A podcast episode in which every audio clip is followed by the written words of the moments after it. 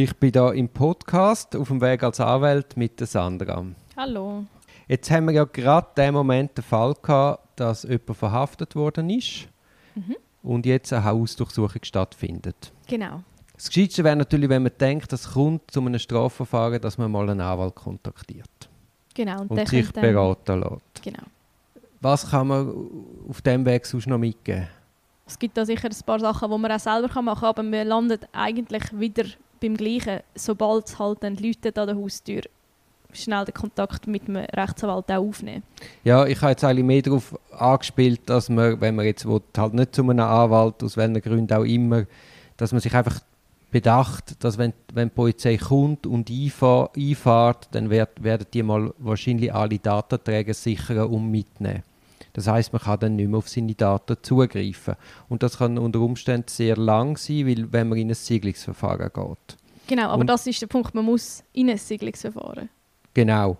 Aber dass einem nachher nicht wegen, wegen dem Tempo unter sind, oder? Weil man dann sagt, ja, ich brauche die Daten unbedingt, darum kann ich nicht in ein Siedlungsverfahren, weil dann habe ich die Daten allenfalls schneller.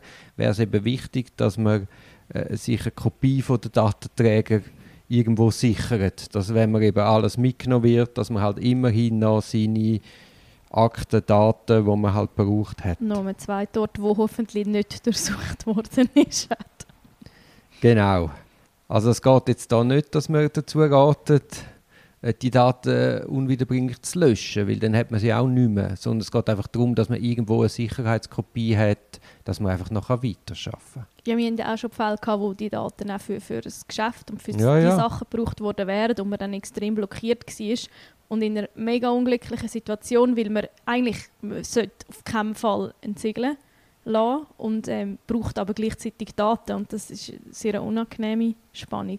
Ja, also wir haben ja auch, sagen wir, sogar schon Fälle gehabt mit, mit Ärzten, wo das Arztgeheimnis betroffen ist. Also dann muss man ja per se siegeln. Dann dürfen ja die Strafverfolger sicher nicht einfach in Patientendossier hineinschauen. Aber gleichzeitig will man ja als Arzt weiterarbeiten, dann braucht Genau. das Patientendossier. Also kurzum macht es Sinn, dass man da einfach eine Sicherheitskopie regelmäßig macht und das irgendwo ableitet, wo es eben bei der Hausdurchsuchung dann nicht auch noch mitgenommen wird. Weil oder die nehmen alle Datenträger mit, wissen ja nicht, dass dann vielleicht auf den verschiedenen Datenträgern überall das Gleiche ist. Das sieht man ja den Datenträger von außen nicht an. Und dann wollen sie natürlich alles sichern. Und dann hockt man eben allenfalls ohne nichts da, auch wenn man eine Sicherheitskopie im Büro hat. Genau. Gut, jetzt gehen wir mal da vom Fall aus, dass morgen um halb, viertel ab sechs, halb sieben klopft es vehement vor der Tür und es stürmen sechs uniformierte Polizeibeamte ins Haus. An was ist denn zu denken? Also vielleicht mal ganz grundsätzlich und sicher nicht einfach ein bisschen ruhig bleiben und mit diesen Leuten reden. Man, kann, man schaut, wer ist die Ansprechperson, man versucht ein bisschen zu kooperieren und lässt sich dann aber auch mal den Durchsuchungsbefehl zeigen, was dürfen sie anschauen, was steht dort nicht drauf. Einfach, dass man überhaupt ja, versteht, warum was jetzt gerade passiert. Gut, ich, ich bin jetzt, äh, mir, mir schrillen jetzt gerade alle Alarmglocken, weil du hast gesagt, man muss mit denen reden. Nicht so, ich meine, ja, das Reden zeigt mir den Hausdurchsuchungsbefehl. Das Genau. ist meine, Weil die werden dir sagen, die werden dir relativ unfreundlich sagen, wo hast du wo hast das Nattel, wo hast du den Computer, wo hast du was, wo hast du dies, wo hast du das. Und dort muss man ehrlich, also schon mal nicht kooperieren. Und wenn sie nämlich das Handy haben, wird die nächste Frage sein, wie ist der Code? Genau. Und man ist derart überrumpelt in dem Moment und einfach, was man mal rausgegeben hat, hinter das kommt man nicht mehr zurück. Und darum macht es eben Sinn, auch wenn man die Code gibt, das wird dann gerade zeitnah mal reingeschaut. Und darum sollte man es eben nicht geben. Man sollte es nicht geben, das kann man immer noch geben. Man kann, wenn man will, Aussagen machen wenn man will, Codes geben man kann es immer noch geben. Aber wenn du es mal gegeben hast, kannst du es nicht mehr zurücknehmen. Genau. Und man ist in dieser Situation, in einer derartigen Ausnahmesituation, und das ist auch konzeptionell so gedacht, dass du überrumpelt wirst, also sich dem bewusst sein und eben im Moment nicht kooperieren. Ich persönlich würde im Moment, wenn die HD stattfindet, auch sagen, hey Moment, ich habe einen Rechtsanwalt, ich will dem anrufen oder rufen sie dem an, ich will, dass der auf Platz kommt. Genau, ja, das ist sicher eben das Erste im Szenario mit Anwalt und ja, einen irgendwie anholen, sich einfach auch nur schon einen Telefonkontakt herstellen, dann kann einem der nochmal ganz ruhig die Anweisungen durchgeben. Genau, und das wird wahrscheinlich auch die ganze Situation vor Ort ein bisschen deeskalieren, weil ja die Polizei dann weiß, aha, da gibt es ja schon einen Anwalt im Spiel. Ja, nur schon genau, der wehrt sich, also die Person, die Betroffene, die hat jemanden, der uns auf die Finger schaut und dann macht man es, ja, dann schafft man gerade ein bisschen besser. Dann habe ich jetzt wiederholt erlebt, das scheint eine neue Praxis zu sein, dass man eben den Code verlangt, den Code überkommt und dann wird einem ein vorformuliertes Blatt vorgegeben, wo man dann auf gewisse Rechte verzichtet. Zum Beispiel auch schon mal schriftlich lässt sich die Polizei bestätigen, dass man auf die Ziegelung verzichtet. Jetzt, das ist kompliziert, das Juristendeutsch, das dort drauf steht. Also ich möchte sagen, was man nicht versteht, wird nicht unterschrieben. Das gilt nicht nur für diese Sachen, sondern eigentlich allgemein im Leben. In dem Moment bist du derart überfordert, nichts unterschreiben. Man kann alles im Nachhinein noch unterschreiben. Es hat keinen Grund für Dringlichkeit in dem Moment. Absolut, ja. Die Hausdurchsuchung an sich, gegen die kann man im Moment nichts machen. Also es macht keinen Sinn, sich zu wehren, es macht keinen Sinn zu opponieren, sondern das muss man einfach über sich ergehen lassen. Und wirklich das einzige Mittel, das man hat, ist, dass man sagt, ich will Siegelung. Das heißt einfach, hey, ihr könnt das Zeug mitnehmen, aber ihr dürft es einstweilen mal nicht anschauen. Und dann kann man nämlich via Gericht gegebenenfalls diskutieren, ist die Hausdurchsuchung überhaupt rechtsmäßig und darf man hineinschauen und in was darf man hineinschauen. Denn wenn, wenn die Hausdurchsuchung stattfindet, dann gibt es einen sogenannten Durchsuchungsbefehl. Der wird dann ausgehändigt. Wichtig ist, dass man den Angehörigen, wenn die auch im Haus sind, im Raum sind, dass man denen das gibt. Weil das ist dann das Papier, wo die Angehörigen können den Anwalt anrufen wenn es das nicht schon während der Hausdurchsuchung passiert, wo die dem Anwalt genau können sagen wer was wie wo hat das angeordnet. Es gibt nichts Schlimmeres, als wenn du von Angehörigen ein Telefon bekommst und nachher nicht weißt, wer zuständig ist. Da geht ganz wertvolle Zeit verloren. Weil man muss wissen, es findet die Hausdurchsuchung statt, der Beschuldigte wird meist mitgenommen und dann gibt es relativ zeitnah eine Einvernahme. Also ist ganz wichtig, dass man den Anwalt möglichst genau kann instruieren kann, wer zuständig ist, dass man dann auch rechtzeitig in den Einvernahmeraum kommt. Eben, wir kommen jetzt gerade von so einer Hausdurchsuchung zurück und jetzt findet heute Nachmittag die Einvernahme noch statt. Was ist da der Tipp an die beschuldigte Person? Das Erste ist, also man tut sicher mal vorher noch sagen, hey, ich möchte mit dem Klienten reden, wir möchten allein reden, ähm, dass man mit dem in Zellen geht mit der immer. Und dort kann ich in Ruhe schnell das Gespräch führen, die Person auch vorbereiten, was dann auch immer die Strategie bezüglich Aussage mag sein, aber dass man der Person ein bisschen erklären kann, was passiert jetzt. Man kann ruhig bleiben, einfach so ein bisschen Begleitschutz geben für das Gespräch. Genau, man geht in die Einvernahme und dann ist ja, ist ja so, dass die Person befragt wird. Wer fragt, der leitet das Gespräch. Es ist ein Katz-und-Maus-Spiel. Die Polizei wird es verstehen geben, du, wir wissen eigentlich schon alles. Und das wird auch ein relativ starker Druck auf die Person ausgeübt. Und dann ist einfach mal grundsätzlich der Person die Situation zu erklären, sagen, was ist die Position von der Polizei, was sind die Rechte, die du hast. Und dann mit der Person relativ schnell zu einem Schluss kommen, lädt man sich jetzt darauf ein in die Einvernahme oder tut man die Aussage verweigern. Und da gilt eigentlich auch wieder das Gleiche wie bei der Hausdurchsuchung. Wenn man sich einmal eingeladen hat und sich festgelegt hat, dann kommt man hinter die Aussagen nicht mehr zurück. Also muss man wie evaluieren, bringen den Aussagen etwas im Hinblick auf eine schnelle Haftentlassung? Ja, nein. Gibt es allenfalls Gründe wie Notwehr, Notstandshilfe, fehlende Zurechnungsfähigkeit oder es gibt gewisse Aspekte, die man relativ zeitnah einbringen müsste Genau, weil man sonst sich so ein bisschen seine Glaubhaftigkeit vom Ganzen verspielt. Ja, oder allenfalls eben, wenn man merkt, er ist komplett verladen und das Delikt ist zeitnah, dann macht es ja auch Sinn, dass man mal schaut, dass eine Blutprobe genommen mhm. wird, dass Urin genommen wird, je nachdem. Genau. Also es ist nicht einfach per se, man kooperiert nicht und man macht dicht und macht keine Aussagen. Also es gibt durchaus Konstellationen, wo sich Aussagen empfehlen. Mhm.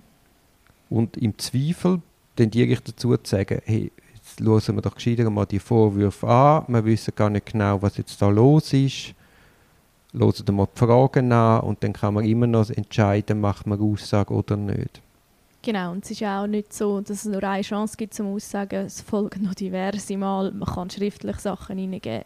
Das ist keine verspielte Chance, eben meistens, außer das ist etwas, wo wirklich gerade muss raus. Genau. Und man muss auch wissen, so in einer Haftsituation, das ist so ein Durchschliessen Verhaftung, erkennungsdienstliche Behandlung, Einvernahme Polizei, Einvernahme Staatsanwalt, sofort zum ZMG. Also da fehlt wie auch Zeit, sich wirklich zu sortieren und das vertieft zu besprechen. Als Anwalt kann man zwar darauf bestehen, dass man mit dem Klienten reden kann, aber es ist natürlich etwas anderes, ob man in einer immensen Drucksituation, in einer ringhörigen Zelle redet oder ob man das wirklich vorbereitet unter Mitbringen von der Akten im, im, im Gefängnis bespricht. Mhm. Ja, es ist, ist keine lustige Situation. Nein, sicher nicht. Das ist der Horror. Also eben Verhaftung an sich und dann auch noch das ganze Zuhause auf den Kopf gestellt. Gibt sicher angenehmeres. Ja, und du, du kennst ja die Situation nicht und durch das hast du natürlich große Angst. Ist sicher so, ja. Du hast ja letztes Mal im Podcast davon geredet, dass man so Gefängnispsyche kann. Nein, nicht Gefängnispsyche. Du also der Testbetrieb vom Gefängnis, vom Neu. Ich habe mich angemeldet. Hast du dich angemeldet? Also es ist unverbindlich und mal schauen, ob es mich aussuchen. Aber ja. Und wenn, wenn ist das? Im Frühling. Ah, erst nächsten Frühling. Und das ist einfach eine Nacht oder 24 Stunden? Ich oder weiß noch nicht so, weil ich glaube, es ist eine Nacht. Vielleicht auch, ähm, bis dann noch ein bisschen vom Tag dazu kommt, weiß ich nicht. Es geht, glaube ich, wirklich mal so, dass sie können testen den Betrieb halt eben mit Leuten, die eingeschlossen sind. Aber es ist noch sehr wenig bekannt. Also ich tue ja mal den Leuten vor den Gerichtsverhandlungen, meinen Klienten empfehlen, dass sie Gerichtsverhandlungen sitzen. Einfach, dass man die, die Atmosphäre, den Ablauf schon mal gesehen hat. Und ehrlich gesagt, wenn jetzt irgendein Klient von mir zulässt, ich würde ihm empfehlen, sich für den Testbetrieb anzumelden. Ja, also ich würde es, glaube jedem empfehlen, ja, der irgendwie jedem, ja. in Berührung mit, mit Strafrecht ist. Also ich glaube, das, das tut uns allen gut, mal schnell diese Perspektive zu kennen. Also ich finde es mega spannend. Ja, und es ist eine einmalige Chance. Ja, voll. Das, das ist cool. Dann gibt es ja etwa die auch Klienten, die zu uns kommen und fragen, ob es so etwas wie eine Schutzschrift gibt. Also dass man wie eine Anzeige kann verhindern kann, wo dann allenfalls eine Verhaftung verhindert, weil man frühzeitig seinen Standpunkt schon ins Verfahren einbringen kann. Also so analog zum Zivilrecht. Genau. Und da muss man sagen, das kann man nicht, weil man ja meistens noch gar keine Zuständigen hat. Genau, ja. Also es ist, kein, es, ist ein, es ist ein organisatorisches Problem. Es ist kein Fall angelegt, dann kann man es nicht zuordnen und man wird nicht wegen einer Schutzschrift einen Fall anlegen. Ja, und es ist, ich habe das Gefühl, es ist dort im Zivilrecht doch oft auch viel konkreter schon. Dort macht man selber ja etwas, wo dann allenfalls man befürchtet, dass von der Gegenseite etwas kommt und ja, ich habe das Gefühl, das Strafrecht ist noch mal viel offener. Also da müsste man ja tausende Schutzschriften pro Person hinterlegen für jedes Kleinste, was man da jemals gemacht hat. Ja, und weißt, es muss ja nicht unbedingt etwas gemacht sein. Es gibt doch auch, weiß auch nicht, dass einem etwas angedroht wird. Also äh, ich zeige dich an wegen dem und dem, ob, obwohl es auch keine Hand und Fuß hat. Also ich empfehle einmal in so Sachen, wenn man so etwas befürchtet oder einem so etwas angedroht wird, dass man halt seinen Anwalt schon rechtzeitig instruiert, schon Zeug hinterlegt, dass der allenfalls dokumentiert ist und bei einer Verhaftung entsprechend auch offen kann agieren. Also ja, wenn es so konkret wird, genau, dass einem jemand sagt, wegen dem gehe ich dort und das machen, dann klar, irgendwie das bei einer Person hinterlegen, die es kann ins Verfahren bringen und dass es schneller geht. Aber also vielleicht jetzt, man kann sich nicht im Voraus schützen, aber gegen absolut ungerechtfertigte Strafanzeigen kann man ja dann schon auch vorgehen. Also ja, nicht, ja. ich meine, im Nachhinein einfach, man kann sich also schon wehren, man ist dem nicht einfach ausgeliefert und man kann sich halt wie, und das mag so ein bisschen unbehaglich sein, man kann sich nicht im Voraus dagegen schützen. Das nicht, im Nachhinein kann man sich wehren. Ja, ja, was einem natürlich nicht hilft, wenn du dann mal eingepackt wirst und, Logisch nicht. und nein, in nein, Haft kommst. Das sagt, das ist ja eben die, die unbefriedigende Situation am Ganzen. Aber eben, wenn man dann unzure äh, unz unzurecht, wie sagt man? Zu Unrecht. wenn man dann zu Unrecht mal sollte verhaftet werden und das passiert viel schneller, als man jetzt meint, dann ist es einfach wichtig, dass man einen kühlen Kopf behaltet und nicht denkt, ah, ich kooperiere jetzt einfach, weil ich bin ja unschuldig. Weil kooperieren heisst halt auch, man gibt alles Preis und je mehr man Preis gibt, desto mehr Fragen gibt es und desto mehr gibt es Abklären.